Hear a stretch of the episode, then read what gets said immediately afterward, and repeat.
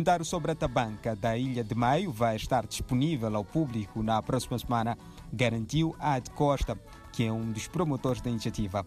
Ad Costa, que é artista e compositor maiense, assegurou que os trabalhos estão praticamente concluídos, faltando apenas a legendagem do filme.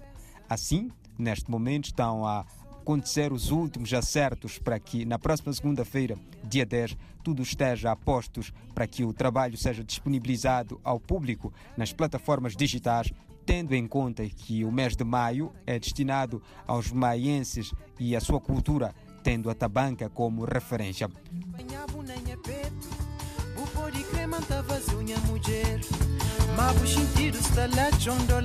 Com o documentário, espera-se que as pessoas entendam melhor a diferença entre a forma como a tabanca era festejada no passado e como tem sido nos últimos anos.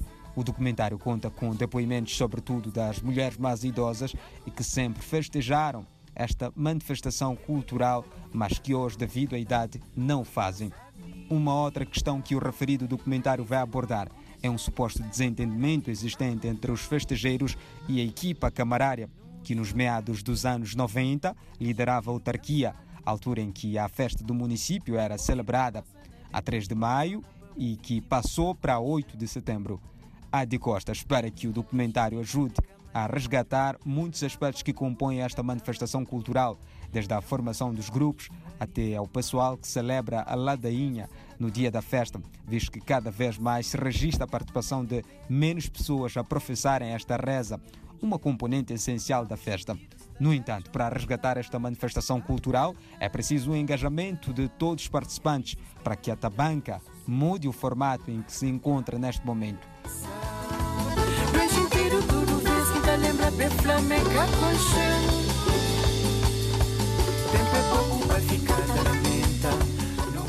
Mas quem é a de Costa?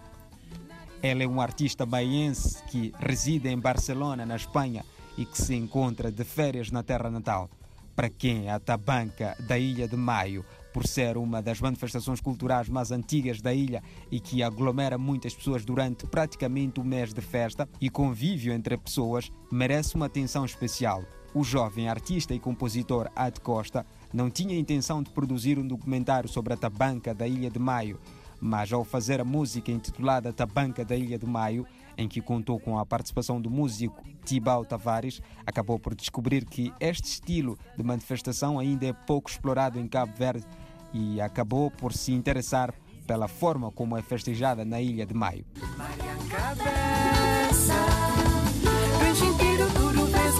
Lembra flamenga Tempo é pouco para ficar Não goza vida Nariz e mola, vou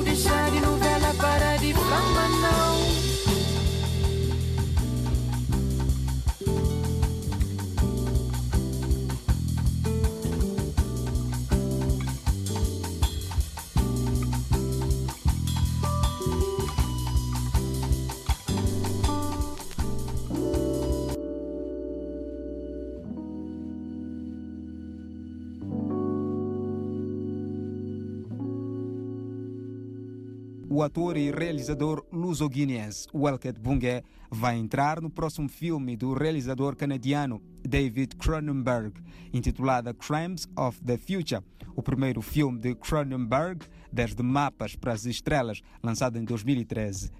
As gravações do filme que Welket fará parte são feitas entre agosto e setembro na Grécia. Agora vamos conhecer a história do filme.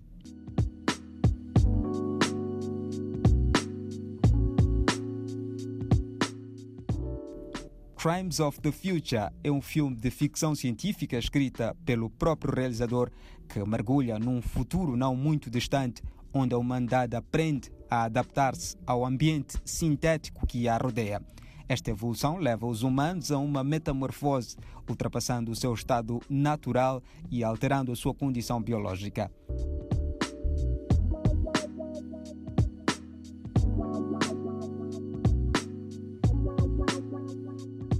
Esta será a primeira vez que o guineense Welket irá trabalhar com Cronenberg.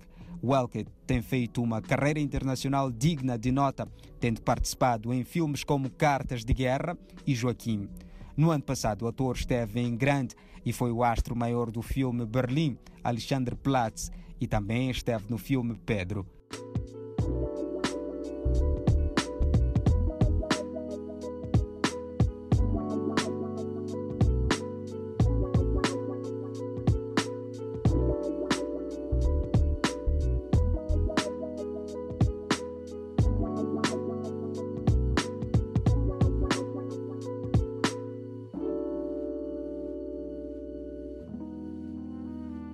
Agora rumamos para Angola para trazer a notícia que dá conta que o jornal inglês The Guardian classificou o filme Ar-Condicionado como uma exploração jazzística de Luanda em toda a sua beleza marcante e ocupada, embebida em som, fontes musicais conflitantes e luzes brilhantes.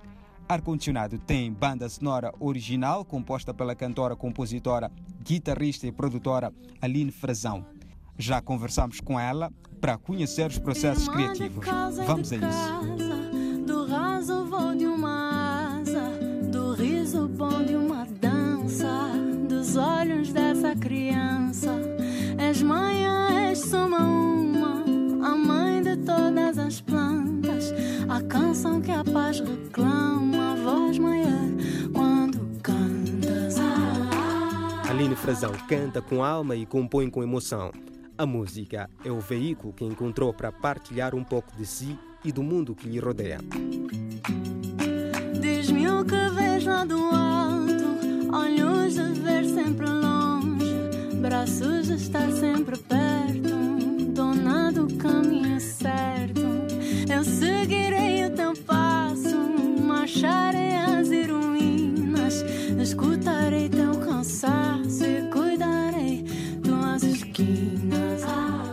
potencial da sua geração, antes de receber o convite para fazer a banda sonora do filme, teve o privilégio de ler o rascunho do guião e acreditou que era possível.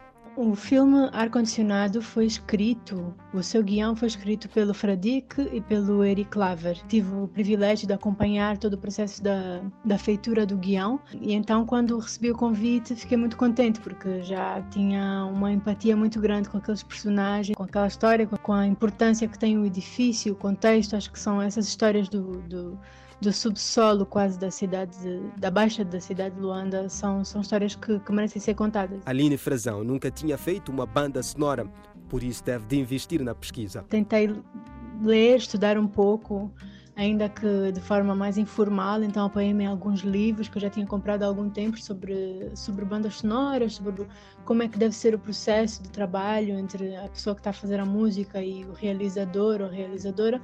Então isso foi muito útil para organizar um bocado o método de trabalho.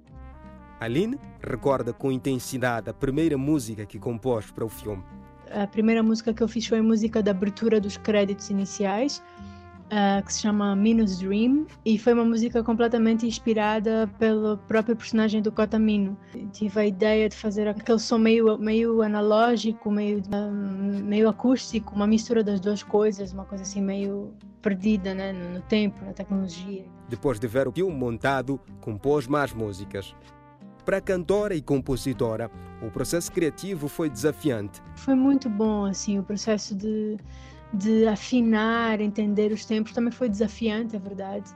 Um, e, mas uh, foi um processo apaixonante. A banda sonora foi concebida em um mês. Foi, foi feito tudo muito rápido, é verdade.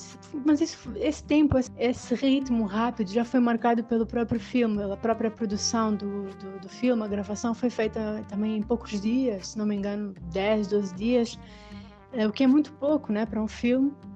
E depois a montagem, todo o processo um, consequentes também foi, foi muito rápido.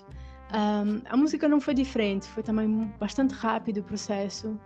A responsável pela banda sonora do filme Ar-Condicionado está acostumada a trabalhar com prazos apertados. Eu gosto disso, eu sempre gostei de, de gravar em poucos dias, assim, os meus álbuns, na minha carreira. Eu gosto dessa, dessa frescura, um, de se trabalhar rápido, mas é verdade que aqui foi realmente muito rápido. E se tivesse mais tempo? Um, não, talvez fosse, tivesse sido bom ter mais tempo para assimilar toda a informação, até porque era a primeira vez que eu estava a fazer essa tarefa, de fazer uma banda sonora. Mas ao mesmo tempo eu estou tão contente com o resultado final.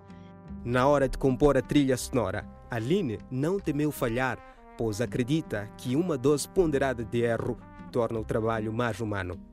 Nós vemos um personagem que é surdo de um ouvido e eu queria de certa forma representar essa distorção da própria experiência sonora e auditiva do Mata Cedo. Então a banda sonora tem essa, essas falhas que são de certa forma intencionais também e, e, e a pressão do tempo ajudou-me também a, a manter-me nessa visão de que a banda sonora não tinha que ser impecável, uh, perfeitamente produzida, que tinha que ter um certo, uma certa dose de erro, uma certa dose humana, como tem aqueles personagens.